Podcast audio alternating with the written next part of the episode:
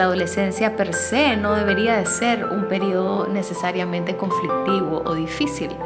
Lo que lo vuelve difícil muchas veces es que muchos conflictos que hay previos a la adolescencia se exacerban en la adolescencia. Entre paréntesis, Escuela para Padres, la formación que no tuvimos. En el episodio de hoy vamos a hablar de una de las etapas más difíciles en la vida de nuestros hijos, la adolescencia. Como padre de un adolescente tengo que reconocer lo difícil que es tener una comunicación abierta con mi hijo. Esto a pesar de que tenemos una muy buena relación. Me cuesta mucho lograr entrar en su mundo y estoy seguro que hoy vamos a encontrar muchas respuestas. Todas esas preguntas, todas esas dudas que tenemos sobre nuestros hijos adolescentes y cómo mejorar esta comunicación y relación con ellos. Hola Mónica, ¿cómo estás?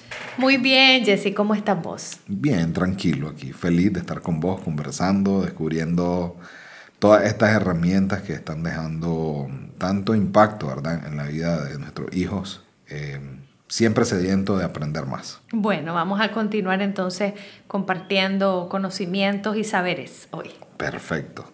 Tenemos un temazo que es cómo los adolescentes llegan a un punto de que todos los cambios que van teniendo en su vida, cambios hormonales, eh, comienzan a entender el mundo de, de, una perspectiva diferente, reciben influencia de redes sociales, de artistas, de películas, de amigos, etc. Y esto, digamos, resulta en un choque con los padres, ¿verdad? Entonces, yo pensaba más o menos que este puede ser una conexión entre el episodio anterior, donde hablábamos de porque mi hijo no me hace caso, ¿verdad? Y pudiese ser como, porque mi hijo adolescente no me hace caso, pero creo que va un poquito más allá, ¿no? O sea, porque hay como un conflicto ahí entre padres y adolescentes. Claro, es que en esta etapa las cosas se pueden exacerbar, ¿no? Entonces, cuando de niños chiquitos no hemos logrado eh, formar esa conexión de la que hemos venido trabajando en los episodios anteriores, cuando no se logra esa conexión o la conexión está fallando, todo eso va a generar una adolescencia complicada y quiero decir que la adolescencia per se no debería de ser un periodo necesariamente conflictivo o difícil. Lo que lo vuelve difícil muchas veces es que muchos conflictos que hay previos a la adolescencia se exacerban en la adolescencia, porque el adolescente ya no está idealizando a la figura del papá y la mamá, ya no está idealizando el mundo en el que vive, sino que ve las cosas claro, ve las cosas de forma más realista, los reta y los cuestiona más. Entonces, muchas veces eso exacerba los conflictos en la relación padres-hijos, ¿no? Sí, definitivamente. Vamos un poquito a la raíz del problema. Yo veo como dos vías acá, ¿verdad? Uno, el escenario donde sí hubo una conexión entre padres e hijos, en la, digamos, a su temprana edad, y esa conexión se mantuvo hasta que llegó a un punto en la adolescencia donde se perdió por X o Y motivo, ¿verdad? Se perdió o la conexión o la confianza por X o Y motivo. Y después el otro escenario que es donde no hubo conexión en la temprana edad y que lo que vino a hacer en la adolescencia ya reventaron una situación mucho más difícil, ¿verdad? Entre el padre y el adolescente. Sí, y como hemos visto en el episodio anterior, cuando no hay conexión, entonces los chavalos y las chavalas empiezan a desafiar con más fuerza, ¿no? Y entonces luego los padres llegan muchas veces a consulta muy preocupados de que sus hijos adolescentes han perdido completamente la conexión con ellos y que todo el tiempo los desafían, los cuestionan, los critican y culpan en exceso a los padres por todo también en este periodo. Y sigue esta, digamos, lucha de poderes también, porque los padres siguen con esta mentalidad, o sea, tratando de manejarlo desde una relación de poder. O sea, como yo soy el padre, yo tengo el sartén por el mango. Sí, así es. Yo creo que la lucha de poder persiste y continúa hasta que somos incluso adultos y tenemos padres que incluso como adultos siguen luchando, ¿no? Por hacerme caso, pero es que yo sé más o todavía existen esas luchas de poder en todas las etapas. Y por supuesto que en la adolescencia como te digo, todo se exacerba porque hay un cambio en la imagen del niño, hay un cambio eh, hormonal, hay una plasticidad cerebral en donde el niño un día está feliz, un día está triste, hay cambios de ánimo. muchas veces hay impulsividad, todavía el córtex frontal no está desarrollado hasta que tiene 18 años, entonces son más grandes y a veces son más altos que nosotros, pero todavía por dentro todavía siguen siendo en muchas partes niños, ¿no? Claro. Y eso confunde también a los padres y los hace creer que ya como está grande, ya como tiene esta gran voz, ya como ya es de mi tamaño y se ve como yo, ya puede entender lo que yo entiendo, ¿no? Y no, no es así. Sí, es muy común ver digamos, estas situaciones resultar en la rebeldía del adolescente y pues que le cuestiona, como decía, todo. y ¿Cómo se da esa situación? Ahondemos un poquito más en la raíz del problema. ¿Cuál es la raíz de este problema? Bueno, yo creo que la raíz del problema tiene que ver con la misma raíz de los problemas que hemos hablado en otros episodios, que a los padres nos cuesta mucho entender en dónde están nuestros hijos y nos cuesta como también ir respetando los ritmos de nuestros hijos y respetando la nueva identidad que nuestros hijos van eh, queriendo tener o la exploración de identidades que se encuentran en la adolescencia. Y los padres, por nuestro propio condicionamiento que hemos tenido o programación de lo que creemos que es la adolescencia o de lo que fue nuestra adolescencia, empezamos a tener como mucho más miedo, ¿no? Si, por ejemplo, tuvimos una adolescencia complicada, descarrilada, fuera de control, en donde hubo mucho consumo de parte de nosotros o depresión, entonces tenemos miedo que a nuestros hijos les pase lo mismo y a veces no nos damos cuenta y terminamos controlando en exceso, presionando en exceso, que luego eso también va a desencadenar en más problemas en la adolescencia. ¿Te fijas? Y más problemas en esa relación. Sí, volvemos entonces al tema de eh, el miedo lleva a los padres a muchísimo control, a tratar de doblarles el brazo y decir, no, yo mando aquí, y al final, no sé, pues exagerando más el, el conflicto. Sí, y están esos dos escenarios en donde por un lado o hay muchísimo control o por otro lado hay un completo abandono del adolescente también, ¿no? Y entonces como ya sos adolescente, vas por tu cuenta, ya yo aquí no me meto nada con vos, ya estás grande y entonces hay una especie también de abandono, aunque el adolescente está cambiando y está en esa transición de niño a joven adulto, los adolescentes necesitan todavía mucho a la cercanía y la conexión o la confianza con los padres, ¿no? Ahora vamos a ver cómo... El reconocimiento. El reconocimiento de quiénes son, pero luego vamos a hablar de las soluciones de todos estos problemas, ¿verdad? Pero hablemos un poco más de la problemática en relación a que los chavalos pues no se sienten comprendidos, sienten que sus padres no confían en ellos, los critican en exceso, o empiezan los padres a decir, ve, si sigues así, ¿qué vas a hacer cuando seas un adulto? No vas a servir para nada. Empezamos como a querer proyectarnos en qué va a pasar con estos adolescentes cuando sean adultos y está realmente los adolescentes de hoy, si la están viviendo en un momento bien difícil, su adolescencia, porque... Bueno, ya sabemos cómo está el mundo, los cambios tecnológicos que han habido, ahora todo es redes sociales, hay una hiperestimulación tecnológica, de eso ya hablamos en el episodio de la tecnología. Y ahora lo que antes era para nosotros ejemplos de nuestros amigos o los modelos grupales donde uno andaba de jovencito, ahora se expande eso, ya no solo son los amigos, sino el tal youtuber, el tal esto, eh, sigo su canal y en el canal comparte todo, comparte hasta, hasta cuando se quiere matar y se quiere suicidar, entonces comparte cómo se está sintiendo y yo me siento identificado con él, entonces es como que todo lo que tiene que ver con ese sentido de de yo a quién me quiero parecer, yo quién quiero ser. El abanico se abre mucho más, entonces los chavalos empiezan a explorar mucho, de forma mucho más amplia, la identidad. Y sí, digamos que obviamente entonces muchos adolescentes, digamos, cuando son niños y quieren parecerse a sus padres, por lo que te estoy interpretando, pero ya cuando llegan a la adolescencia ya no, porque te ven y tal vez, el, no, mi papá es muy aburrido, el youtuber sí es, es popular y es como yo quiero ser. Ahora, quiero explorar tal vez un poquito cuáles son las consecuencias de este conflicto. ¿Qué es lo que genera esto en el adolescente? Bueno, lo que genera es una desconfianza y un distanciamiento de la figura de los padres, muy grande, en donde no quiere que los padres sepan nada de ellos, en donde no se atreven a contarle nada a los padres porque sienten que los van a juzgar, que los van a invalidar, que no los van a comprender, que los van a humillar y es como se aíslan pues completamente. ¿verdad? Entonces, muchas veces los padres acuden a profesionales o acuden a otro tipo de ayuda para ver si esa persona le logra sacar al muchacho o a la muchacha lo que le está pasando, porque ellos no entienden lo que le está pasando, Sí. porque no tienen la menor idea que está viviendo el muchacho o la muchacha en su casa, porque no saben cuáles son los desafíos que está teniendo en la intimidad de su interior ese muchacho o esa muchacha. ¿Te fijas? Claro. Entonces, la secuela, lo que vemos como consecuencia y secuela del problema es que el adolescente se aleja completamente de la figura de los padres y los padres ya no tienen ni la menor idea de lo que pasa con ellos.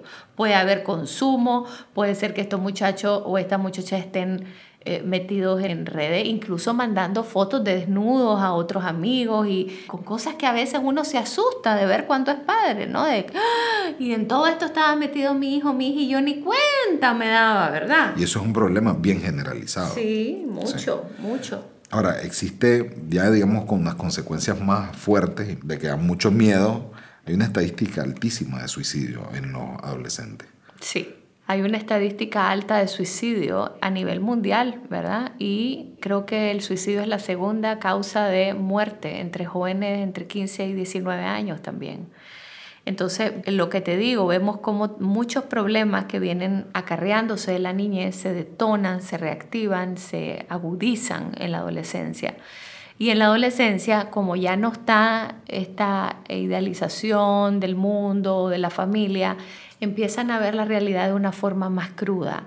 Y a veces cuando no sienten que hay personas que los comprenden, que tienen conexiones significativas con ellos, pues se aíslan y se terminan deprimiendo hasta el punto de querer morir, ¿no?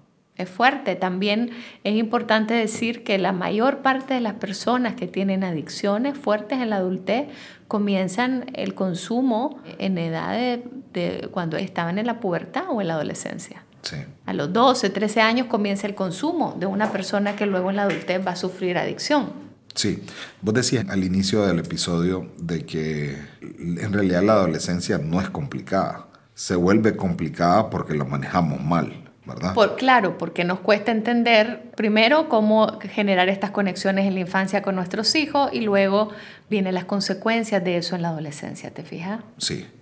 ¿Qué recomendaciones le damos a los padres para, digamos, en estos dos escenarios? Cuando vos has tenido una conexión, digamos, la puedes mantener, puedes mantener esa confianza en, en la adolescencia de tu hijo. Y por el otro lado, cuando no tuviste una conexión, ¿cómo puedes ganar espacio para crear esa conexión, por ende, confianza con tu hijo adolescente? Bueno, yo creo que es bien importante para los padres y las madres aprender algo que nos cuesta mucho, que es no juzgarlos, ¿verdad? Y los adolescentes se vuelven muy sensibles a ser juzgados. Acuérdate que en la adolescencia uno necesita sentir que pertenece a algo. Bueno, ya no pertenezco a mi papá, a mi mamá, porque ya no me gustó cómo son ellos, o les vi tal error, tal defecto, pero entonces, ¿a dónde voy a pertenecer? ¿A qué grupo voy a pertenecer? El sentido de pertenencia en esta etapa grupal se vuelve fundamental. Sí. Entonces ya sueltan los adolescentes esta imagen de la necesidad de valoración y reconocimiento de parte de los padres a ellos, sino que ahora la buscan afuera, en los grupos sociales, con los amigos, con los conocidos, en las redes sociales.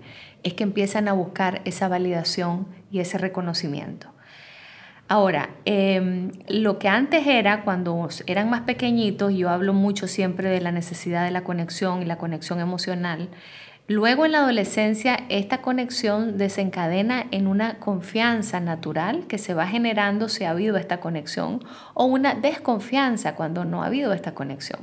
Y la desconfianza se genera en ambas partes. Ni los hijos confían en los padres porque precisamente se sienten juzgados y no validados, ni los padres confían en los hijos porque sienten que me está mintiendo, no sé ni quién es, me dice una cosa pero hace otra y eso obviamente genera mucha desconfianza. Entonces ahí empiezan los choques de que el chavalo quiere más libertad, quiere más espacio y el padre no lo permite porque tiene miedo también que, que se descarrile completamente el adolescente. Pero ¿no? sin, digamos, analizar que más bien eso lo empuja a buscar escapes. Es- Exactamente. ¿No? Y escapes en, en, En, en muchas el, cosas. Digamos, en el licor, en muchas cosas. Claro, en, en el comienzo de lo que pueden ser adicciones, ¿no? Las adicciones a, redes, la adicción a la pornografía, que es muy común en, la, en los adolescentes, la adicción al consumo de sustancias.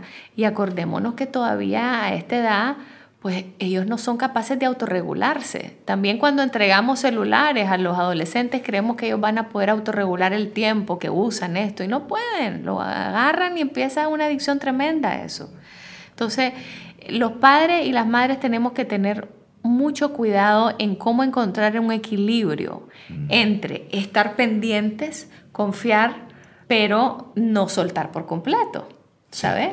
Estar pendientes, confiar, pero establecer límites necesarios cuando se necesiten también. Sí, porque está, este digamos, está bastante difícil el, el tema porque, o sea, ellos no se pueden autorregular. No.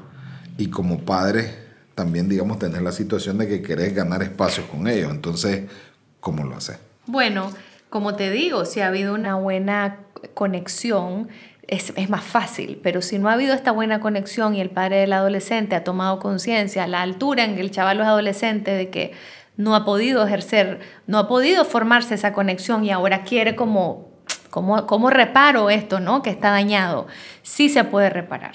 Sí se puede reparar las conexiones, sí se pueden reparar las relaciones, pero el padre tiene que primero eh, reconocer sus errores, su falla, mostrarse más humilde frente al adolescente y quitarse esa figura del poder y del que yo nunca me equivoco y vos siempre me haces caso a mí porque yo sé que soy mayor y vos no sabés.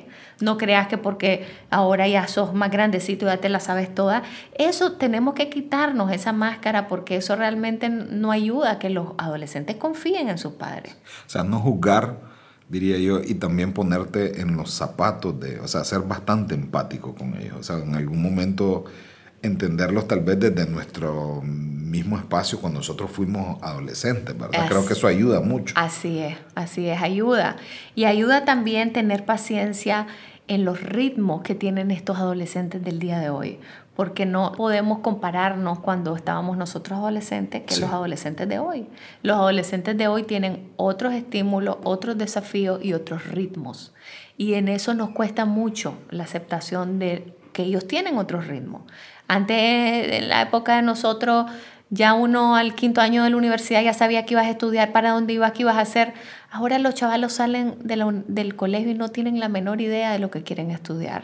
Se van a la universidad y estoy yo atendiendo luego un montón de adultos jóvenes de 20, 21 años que deciden cambiar de carrera dos, tres veces porque no saben lo que quieren. Y en parte es porque los padres apuran a que, se apure, a que ya termine la carrera, a que ya sea independiente, a que ya sea autónomo, a que ya eh, se valga por sí mismo, cuando a veces no están listos para eso todavía, ¿sabes? Entonces, acordémonos también que, en, bueno, en países como Nicaragua y algunos países de Latinoamérica, la relación de los padres con los hijos adolescentes tiende a ser con más sobreprotección que en otros países, como Europa, Estados Unidos, en donde pues desde los 14, 15 años ya andan por su lado, van solos al colegio, llegan solos, hacen sus cosas y tienen un mundo totalmente ya más separado, ¿no? De los padres. Aquí todavía hay mucha más sobreprotección y lamentablemente esa sobreprotección también em, tiende a recaer a ser a veces demasiado control, un excesivo control. Entonces, una de las soluciones es, bueno, eh, ver cómo ir abonando o cómo ir trabajando en la confianza. ¿verdad? Cómo reparar ese lazo de confianza, eh, tener paciencia en sus ritmos y búsqueda, no ejercer tanta presión, porque cuando yo te ejerzo mucha presión, lo que me encuentro es una resistencia y una presión de vuelta, entonces eso no ayuda. Entonces es como darle espacio a los adolescentes, tengo que darle su espacio, no estar invadiendo su espacio constantemente a ver qué están haciendo y cómo lo están haciendo para corregir, sino darle espacio, pero mantenernos pendientes y conectados a ellos. También es importante en la adolescencia reflejarles nuestra admiración por ellos reflejarles nuestra admiración de quiénes son, de cómo están haciendo las cosas, aunque a veces anden con un humor por un lado, con un humor de otro, o que el estado de ánimo no es el mejor, pero a pesar de que no están teniendo un mejor día un buen día o lo que sea, poder reflejarles a ellos lo que nosotros estamos viendo de positivos en cómo ellos están llevando esa etapa. Eso les ayuda a fortalecer su propia identidad y también Em, como ayudarle a fortalecer una identidad distinta que nosotros.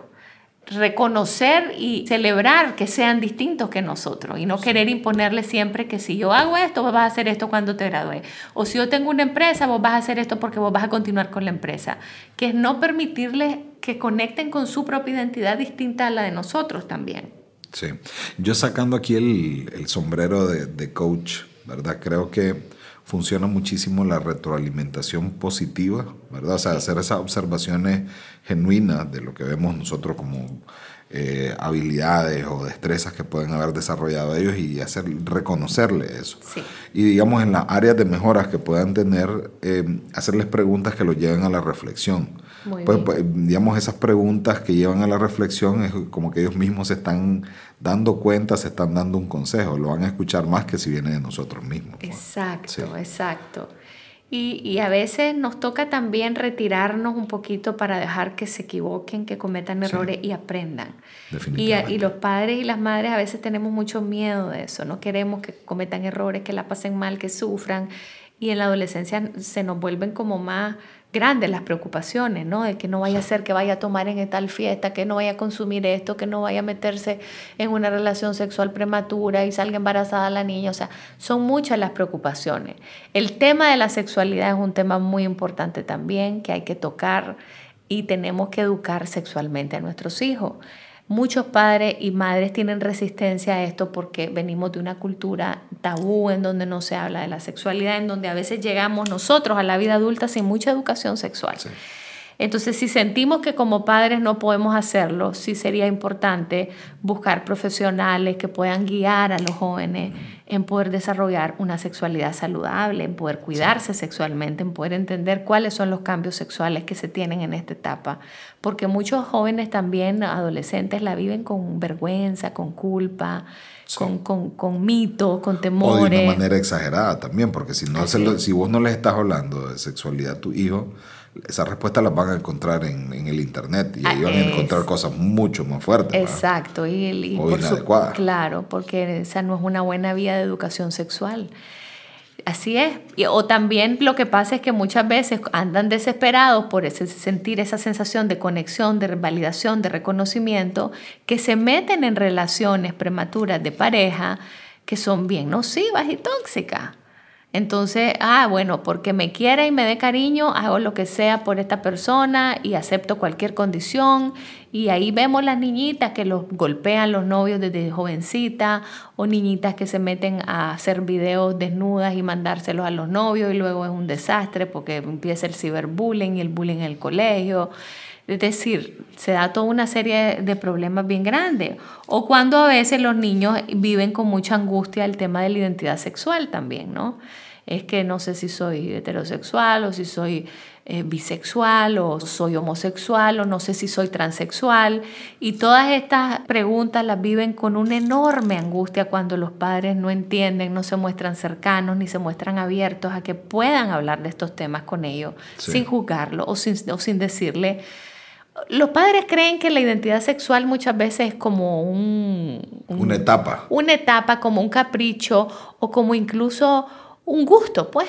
Y no es un tema de gusto, es una identidad. o sea, no es como que si hoy me gusta el melón y mañana la sandía. Es así, es así. Y tenemos que respetar que cuando nuestros hijos nos comuniquen algo, entender que no es algo que podemos cambiar con un discurso o con... O con, o con, o mandarlos a la academia militar, como decimos. Exactamente, que muchos, muchos padres cuando no saben cómo lidiar con sus hijos y con el establecimiento del límite o con la conexión con ellos o con la comunicación con ellos, desisten de su rol de padre y lo mandan o a academias militares o lo mandan con el tío, aquel que vive en tal país, o con la mamá que vive en otro lado, el papá que vive en otro lado, ¿te fijas? Y entonces eso es como otra vez generar un trauma muy grande en esa etapa, pues. Sí, yo creo que eso hace más daño en el largo plazo, ¿verdad? Absolutamente. Sí. Absolutamente. Entonces, bueno, ir viendo cómo en todas las etapas tenemos que realmente mantenernos cercanos, presentes, pendientes, sin estar extra, extremadamente ansiosos ni controladores, pero sí ir sabiendo en qué camino andan nuestros adolescentes, pues qué les interesa, qué les da curiosidad, ay, que quieren probar alcohol antes de los 18 años, bueno, conversemos con ellos al respecto. Yo a veces, algunos padres se enojan, pero a veces les digo, bueno, si van a, Yo no soy, yo no estoy de acuerdo con que los menores tomen alcohol, ¿verdad? Pero en nuestros países muchas veces se da y se da fuera, escondido, lejos de los padres, que los padres no se den cuenta. Y yo a veces les digo a los padres, es mejor que el chaval lo sienta, que en esa curiosidad, si no lo vamos a prohibir porque sabemos que lo va a hacer afuera con otros amiguitos, mejor que lo haga con nosotros y ir nosotros con curiosidad acompañándole a preguntarles qué sentiste, cómo te sentiste, te ayudó esto, realmente te gustó, qué te dio en este momento, ¿no? Y llevarlos a la reflexión de una forma más madura, más cercana, más comprensiva, para mantener ese lazo de confianza y que cuando suceda algo realmente grave o complicado, puedan venir y contárnoslo. Que es al final lo que queremos los padres. Ahí se toca un, nervio bastante fuerte, Mónica, porque yo creo que, o sea, yo he visto como chavalos de, de 12, 13, 15 años andan digamos, bebiendo licor como que si fuesen adultos. Muchas veces esto es por un espejito social, como lo hace aquel, entonces yo lo hago y todos somos los, los cool, ¿verdad? Si no lo haces, vos no sos cool.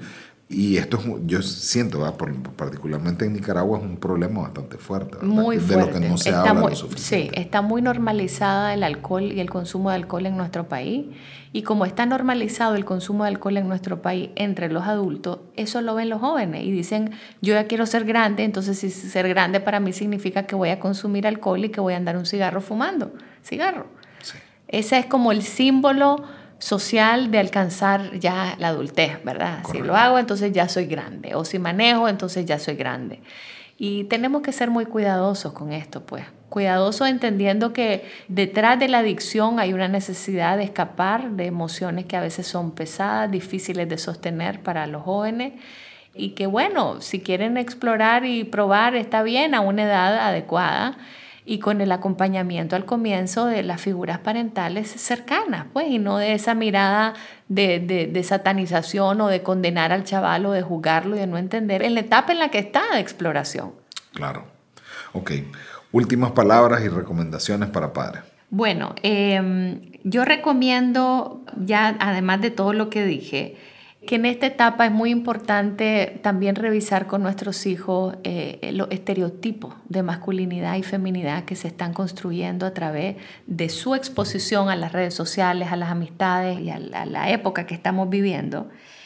Y hay documentales que nos pueden ayudar como padres en ese sentido hay un documental que yo recomiendo mucho para niños varones, adolescentes, y los padres pueden acompañar a los varones viendo esta, este documental que se llama The Mask You Live In, que en español la traducción sería La máscara donde vives, y se puede encontrar en YouTube este documental. Y para las niñas mujeres hay un documental que se llama Miss Representation. Sería en español señorita representación o algo así y eh, en ambos documentales se toca muy, pero muy bien cómo los estereotipos de género pesan tanto en los adolescentes. Okay, y cómo acompañarlos de una forma adecuada a nuestros hijos para que puedan ir desarrollando su identidad y se sientan seguros en quiénes son. Nosotros podemos aportar mucho en ello. Claro. En transmitirles la seguridad de quiénes son, está bien. Perfecto. Ok, ¿de qué vamos a hablar el próximo episodio? El próximo episodio vamos a hablar de las rivalidades fraternas, que son tan comunes entre niños y más grandes de muchas edades, ¿no? A cualquier edad hay rivalidades fraternas. Y vamos a hablar sobre la raíz de eso, de dónde vienen las rivalidades fraternas, dónde se originan. Sí, es que yo en ese, en ese tema se me vienen mi papá, mis tíos, se me vienen, bueno, mi hijo, escenas que vivo viendo en la calle todo el tiempo, hermano matándose. sí, muy, muy común y es interesante poder hablar de eso también. Fenomenal. Muchas gracias, Jessy, por acompañarme. ¿Te gusta nuestro contenido? Compártelo y síguenos en Spotify para no perderte ningún episodio. Además, síguenos en Facebook e Instagram para estar al tanto de las novedades. Esto fue, entre paréntesis, Escuela para Padres, la formación que no tuvimos. Este podcast fue patrocinado